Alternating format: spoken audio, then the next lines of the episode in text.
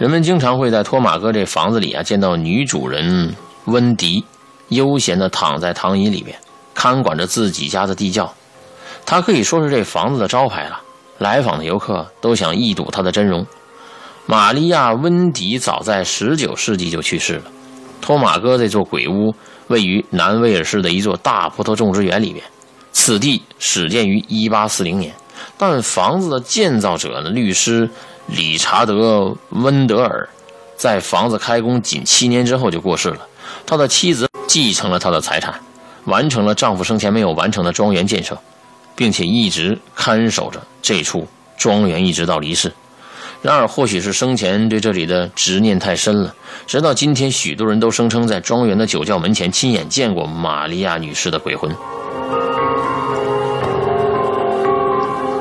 有时，他躺在酒窖的门上的躺椅上；有时啊，则到门前的门廊享受新鲜的空气。